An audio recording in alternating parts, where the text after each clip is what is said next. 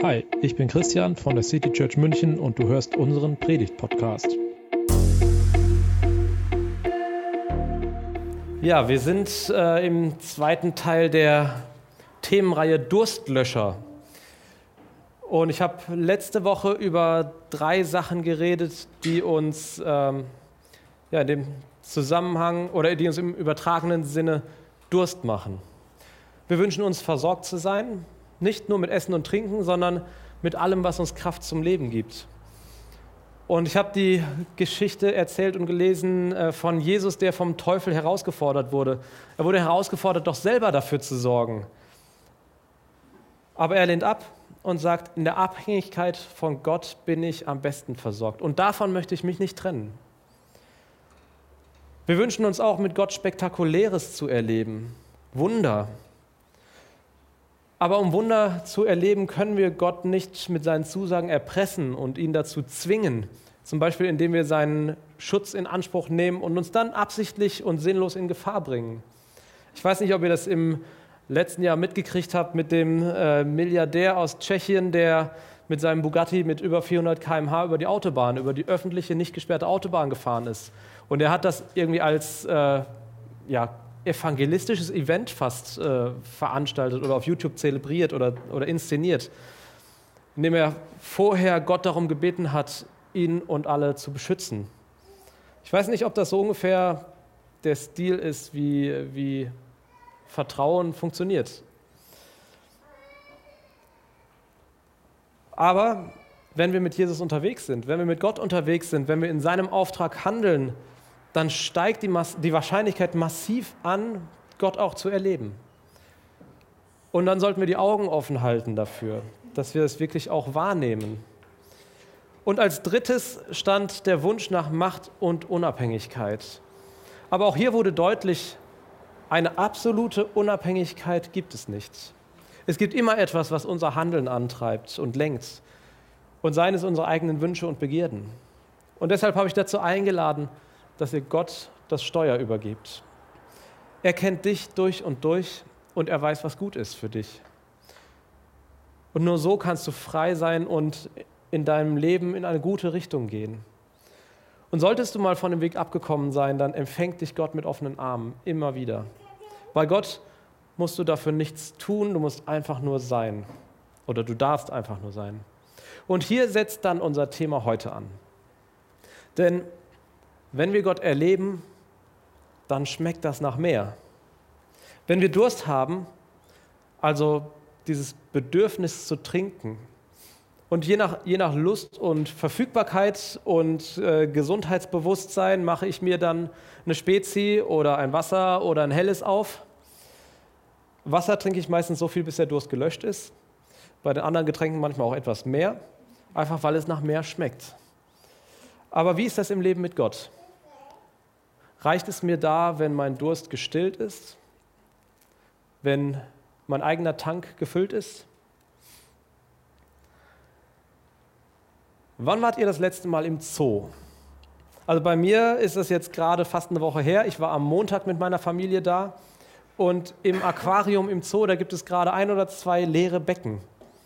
Also diese Becken sind natürlich nicht ganz leer, aber es sind keine Fische drin.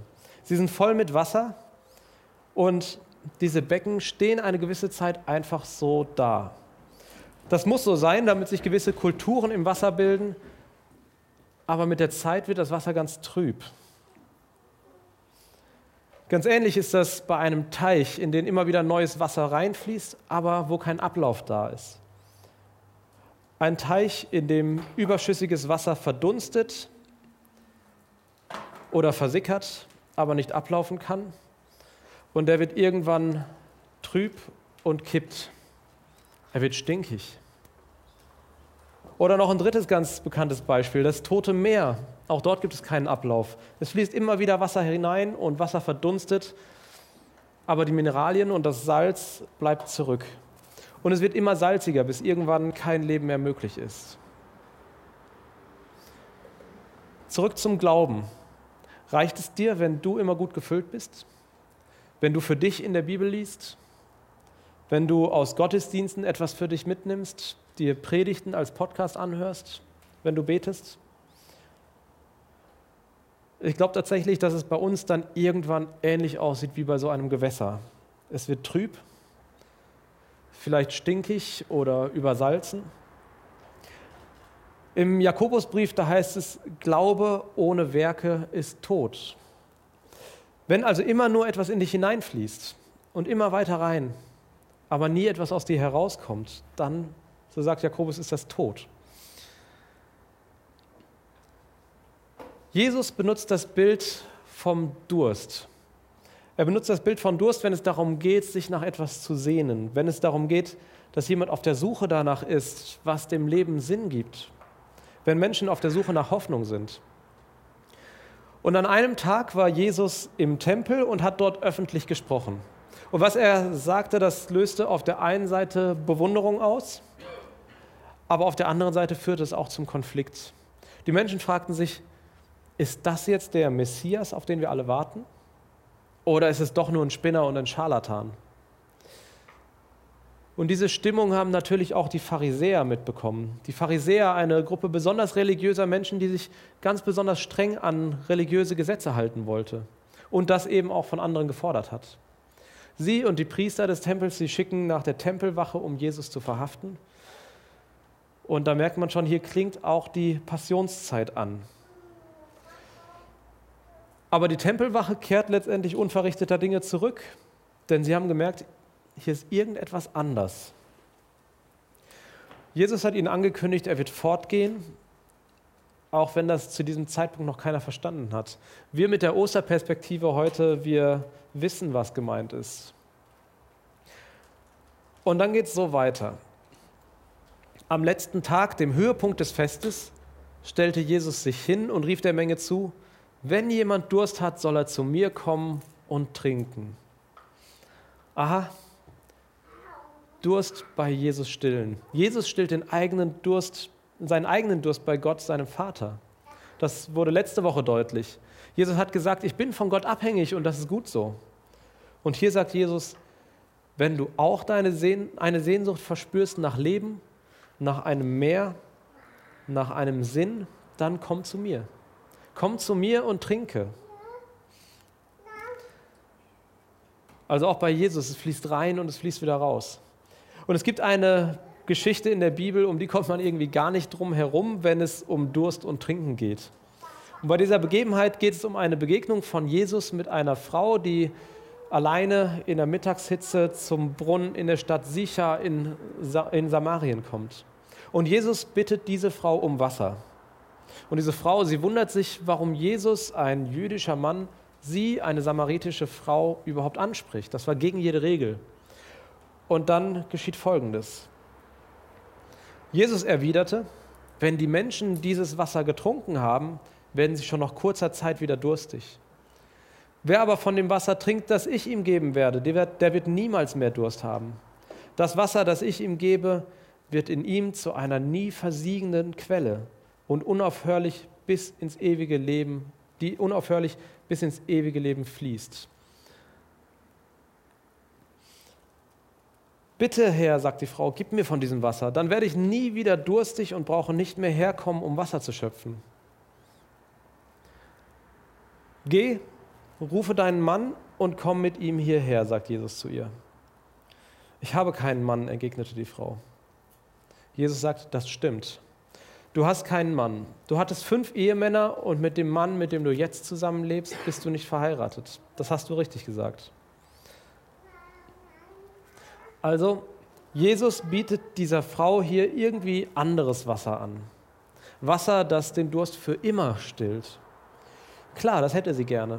Nie mehr zum Brunnen laufen müssen, nie mehr Wasserkisten schleppen, nie mehr eine neue Sodastream-Kartusche holen, wenn sie mal wieder leer ist, nie mehr Altglas wegbringen. Das wäre doch was. Aber Jesus macht auch sehr schnell deutlich, dass sie das falsch verstanden hat. Es ist ein anderer Durst, von dem er hier spricht. Und, aber er hat in dieser Situation das Bild aufgegriffen, was sich gerade angeboten hat, da am Brunnen. Aber Jesus legt seinen Finger in die Wunde. Wie versuchst du, deinen dein Durst zu stillen? Wie versuchst du, deinen Durst zu stillen? Diese Frau hier, sie versucht bei einem Mann glücklich zu werden und Erfüllung zu finden.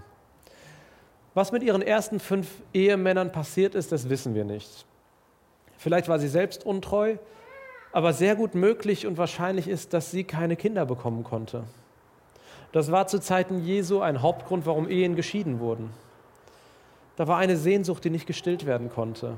Eigene Kinder, eine Familie, die Halt, Stabilität und Zukunft gibt. Damals noch viel mehr als heute. Was ist das für ein Leid? Was ist auch heute noch für ein Leid, wenn ein Kinderwunsch unerfüllt bleibt? Wir haben heute viele Möglichkeiten, danach zu helfen. Und Menschen investieren Unsummen, um ein Kind bekommen zu können. Und doch bleibt es manchem verwehrt. Damals war das ein existenzielles Drama.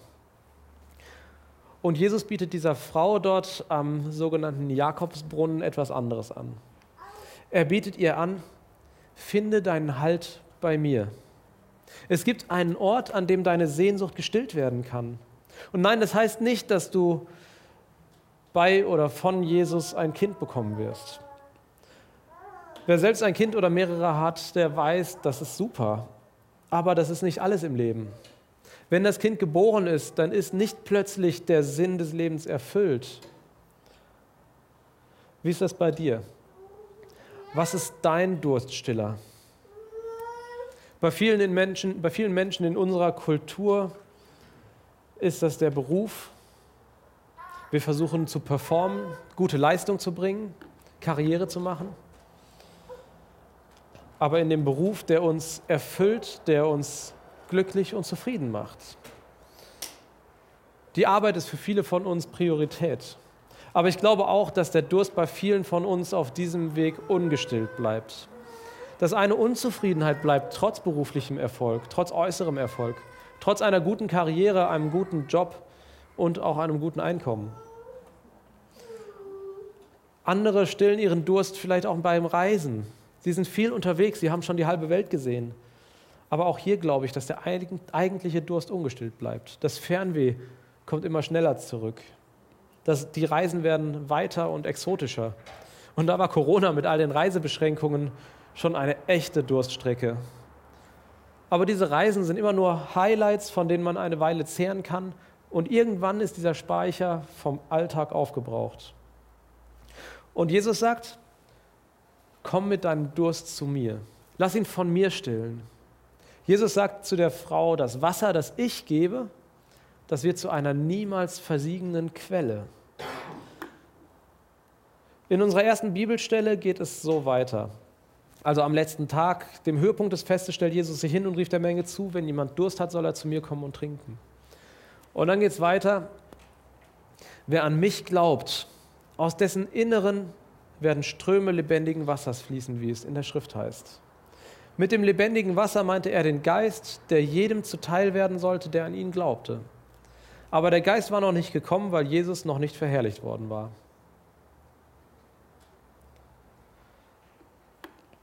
Und was für eine Quelle das ist. Es werden Ströme lebendigen Wassers fließen. Nicht ein paar Tropfen, nicht ein Rinnsal, sondern Ströme. Jesus spricht hier vom Überfluss, von einem Leben, das nur so aus einem heraussprudelt, das andere mitreißt im positiven Sinne, das begeistert. Auch das kann man wörtlich verstehen. Aber klingt das für dich anstrengend? Wie soll ich das denn machen? Und genau das ist es ja. Du musst nichts produzieren. Du musst nichts aus dir herausquetschen, sondern einfach nur strömen lassen. Weitergeben, was du bekommst. Und du kannst dabei darauf vertrauen, dass der Tank nicht leer wird. Aber wie geht das? Ich möchte drei Hinweise geben, drei Gedanken, drei Ideen, wie dein Leben zu einem Leben in Überfluss werden kann. Der erste, sei fröhlich und dankbar. Ein Abschnitt aus dem ersten Thessalonicher Brief. Freut euch immer zu, betet unablässig, dankt Gott in jeder Lebenslage. Das will Gott von euch als Menschen, die mit Jesus Christus verbunden sind. Eigentlich eine komische Aufforderung, oder? Also ich kenne das aus meinem Alltag mit meinen Kindern. Wenn wir zum Beispiel auf dem Markt sind und es gibt so ein paar Stände, da bekommen unsere Kinder einfach was geschenkt. Mal eine gelbe Rübe, mal einen Apfel, mal eine Wiener. Und dann kommt sie, diese Aufforderung. Sagt Danke. Ich fordere meine Kinder auf, freut euch, sagt Danke. Aber irgendwie klappt das ganz oft nicht. Freude und Dankbarkeit, das geht einfach nicht auf Befehl, auch bei Kindern nicht. Und ich glaube, Paulus meint auch gar nicht diese aufgesetzte Dankbarkeit, diese gespielte Freude. Ich glaube, Paulus spricht hier von einer Perspektive, die wir einnehmen. Worauf schauen wir? Was nehmen wir in den Blick? Schauen wir auf die äußeren Umstände der momentanen Lebenssituation oder auf die geistliche Realität? Was ist denn die geistliche Realität? Wenn du an Jesus glaubst, dann gilt für dich, du bist Kind Gottes. Du hast den Heiligen Geist. Du stehst in einer ständigen Verbindung mit Gott. Das ist die Realität. Das klingt total fromm. Und wer mich kennt, der weiß vielleicht auch, dass ich gar nicht so sehr auf Frömmigkeiten stehe. Aber wenn es um ein Leben in Überfluss geht, dann ist genau das wichtig und relevant. Diese drei Sachen, die ich genannt habe, das sind Realitäten. Das ist nicht etwas, was du tust, sondern das ist eine geistliche Realität, wenn du an Jesus glaubst. Du bist Kind Gottes. Du hast den Heiligen Geist und du stehst in einer ständigen Verbindung mit Gott. Aber manchmal nehmen wir das nicht wahr. Wir fokussieren uns auf Äußerlichkeiten, auf die Lebensumstände, die vielleicht gerade nicht so gut sind, auf Schwierigkeiten, in denen wir stecken. Für ein Leben, das überfließt, ist es aber wichtig, diese Realität neu zu entdecken. In den Versen aus dem Brief von Paulus an die Gemeinde in Thessaloniki steht das ständige, unablässige Gebet im Rahmen von Freude und Dankbarkeit. Und vielleicht hast du ja Lust, das mal auszuprobieren. Vielleicht hast du Lust, das mal auszuprobieren, einen Tag mit diesem unablässigen Gebet zu leben. Ich verstehe darunter, mit einer Standleitung zu Gott mein Leben zu leben. Wenn ich etwas mit Gott besprechen will, nicht erst die Nummer raussuchen zu müssen, zu wählen, auf ein Freizeichen zu warten, zu warten, bis er abnimmt oder auch selbst eine Nachricht zu hinterlassen, sondern einen direkten Draht zu haben. Und dann in meinem Alltag jederzeit Kleinigkeiten mit Gott zu durchdenken, zu besprechen und mich mit Gott auszutauschen.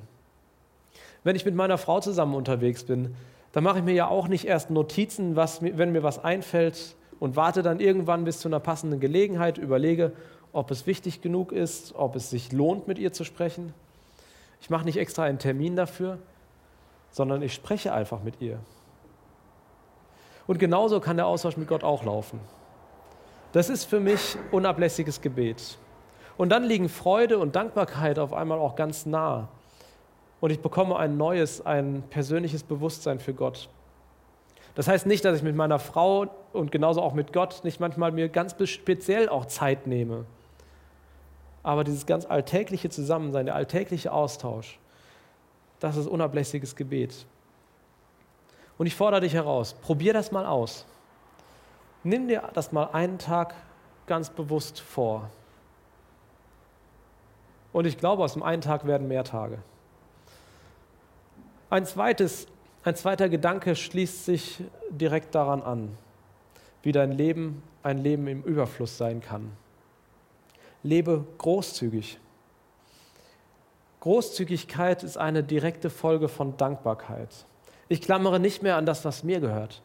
Meins, mein Schatz.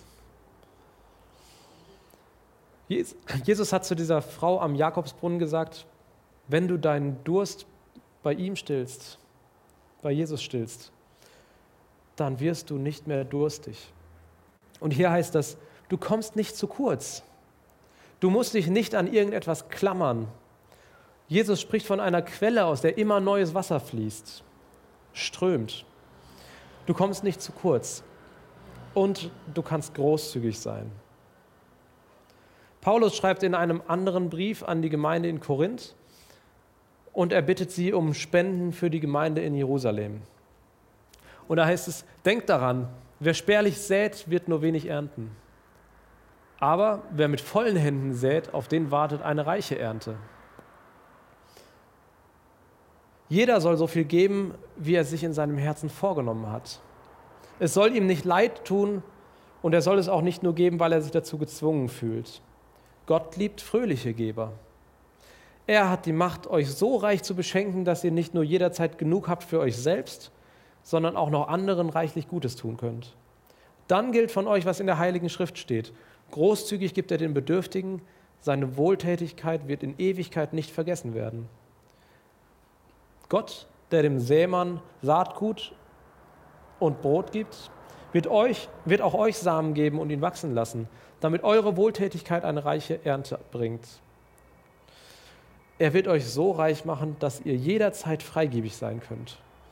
Dann werden viele Menschen Gott wegen seiner Gaben, wegen der Gaben danken, die wir ihnen von euch übergeben.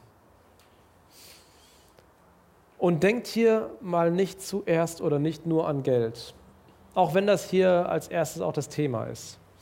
Aber jeder von uns hat reiche Ressourcen, aus denen er weitergeben kann. Zeit, Geld, Kraft, Liebe. Und Gott liebt es, wenn wir von dem weitergeben, was wir von ihm bekommen haben. Das ist ein Grundgedanke von Paulus. Was wir haben, das haben wir von Gott anvertraut bekommen. Und zwar nicht nur für uns selbst, sondern auch um großzügig damit zu sein. Und Großzügigkeit bedeutet, in anderen Dankbarkeit gegenüber Gott zu wecken. Ich muss nicht geizig darauf achten, selbst genug zu haben, sondern ich kann großzügig weitergeben, weil ich weiß, dass ich weiterhin bei Gott gut versorgt bin. Kennt ihr diese Freude, wenn andere davon profitieren, was ich großzügig weitergebe? Kennst du das, wenn andere davon profitieren, wenn du großzügig weitergibst? Ob es nun Zeit ist oder Kraft oder Geld oder Liebe. Anderen Menschen etwas zu gönnen, etwas Gutes zu wünschen, Gutes zu tun, das fließt auch wieder zurück. Wer spärlich sät, wird nur wenig ernten, aber wer mit vollen Händen aussät, auf den wartet eine reiche Ernte. Und deshalb eine zweite Herausforderung an dich heute. Frag Gott mal, wem gegenüber du in der nächsten Woche großzügiger sein kannst. Und denk dabei nicht nur an Geld, sondern an jegliche Form der Unterstützung. Wem kannst du etwas Gutes tun? Zeit, Kraft oder vielleicht auch Vergebung. Gott war so unglaublich großzügig dir gegenüber, Gib davon weiter. Okay, diese Herausforderungen, gerade diese Herausforderungen, sie trifft oft die, die sowieso schon groß, sehr großzügig sind, die sich schon aufopfern, die geben, was sie können und die hören dann, du musst noch mehr geben. Großzügigkeit ist super wichtig, aber das heißt nicht, dass du planlos sein sollst dass du nur gibst, nur gibst, nur gibst und dich aufreibst. Vielleicht setzt du dich super viel in der Gemeinde ein, obwohl du vielleicht gerade mehr Zeit in deine Beziehung, deine Familie investieren solltest, es da eigentlich drunter und drüber geht. Vielleicht spendest du schon viel Geld an die Gemeinde, obwohl deine Kinder eigentlich dringend mal ein neues Paar Schuhe bräuchten. Oder du selbst vielleicht sogar dringend mal einen Urlaub brauchst, um nicht auszubrennen und durchzudrehen. Und deshalb ist es wichtig, wo du dich investieren sollst, aber auch wo nicht. Und deshalb gibt es noch einen dritten Gedanken heute, wie dein Leben zu einem Leben im Überfluss werden kann. Lebe deine Berufung. Finde deine Berufung heraus und fokussiere dich darauf. Und dann wirst du mehr und mehr erkennen, was du tun sollst und was du auch lassen sollst. Was ist das, wofür du lebst? Wofür stehst du morgens auf? Ich habe diese Frage mal gegoogelt. Wofür stehst du morgens auf? Und da taucht vor allem diese Antwort auf. Um die Welt zu retten? Um Menschen happy zu machen? Nee, ich stehe morgens auf, um nicht ins Bett zu pinkeln. Also ich hoffe, ich hoffe, es gibt da doch noch etwas mehr. Also im Ernst, wozu bist du berufen?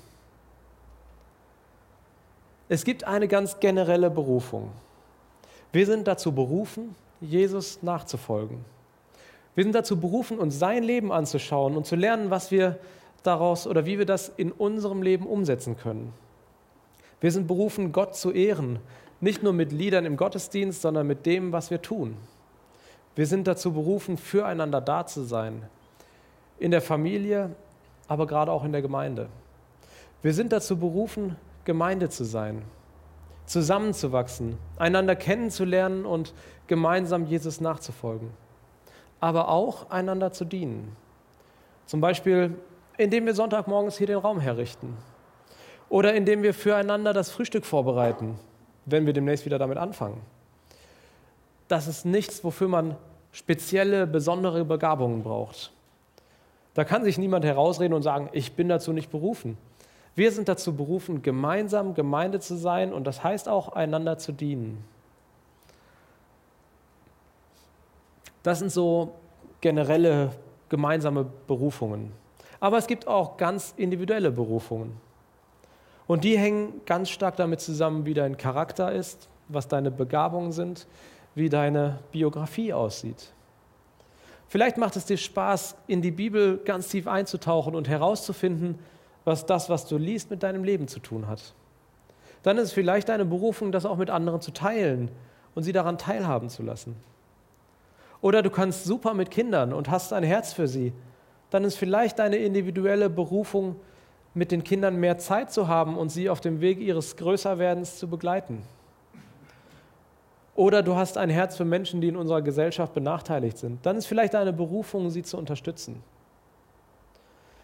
Vielleicht kannst du deine Berufung sogar zu deinem Beruf machen. Vielleicht lebst du das ja auch schon. Vielleicht ist es auch etwas, was du gut und gerne ehrenamtlich machst.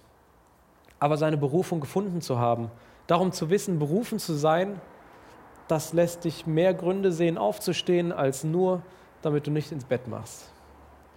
Tu das, wozu du berufen bist. Und fokussiere dich darauf. Das heißt nicht, dass du sonst mit Scheuklappen herumlaufen sollst und dich aus allem anderen heraushältst. Aber wage es, auch zu Dingen Nein zu sagen. Es kann sein, dass Menschen deshalb enttäuscht sind. Vielleicht musst du dein Leben verändern, um deiner Berufung zu folgen. Und das ist nicht unbedingt leicht, aber ich bin davon überzeugt, das ist gut. Und deshalb meine dritte Herausforderung heute, frage Gott nach deiner Berufung und dann lebe sie. Lebe sie, damit Menschen durch dich sehen, welchen Einfluss Gott in dieser Welt hat. Und deshalb möchte ich abschließend fragen, willst du mehr oder bist du schon sitt? bin mal gespannt, ob das Wort sich durchsetzt. Seit 97 gibt es das nach einem Wettbewerb von Duden und Lipton. Sitt. Hast du noch Durst oder bist du schon sitt? Willst du mehr?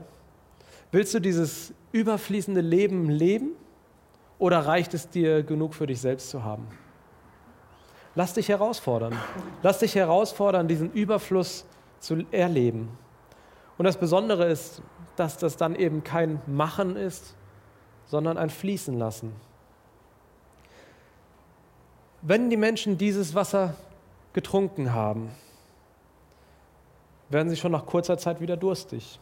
Wer aber von dem Wasser trinkt, das ich ihm geben werde, der wird niemals mehr Durst haben.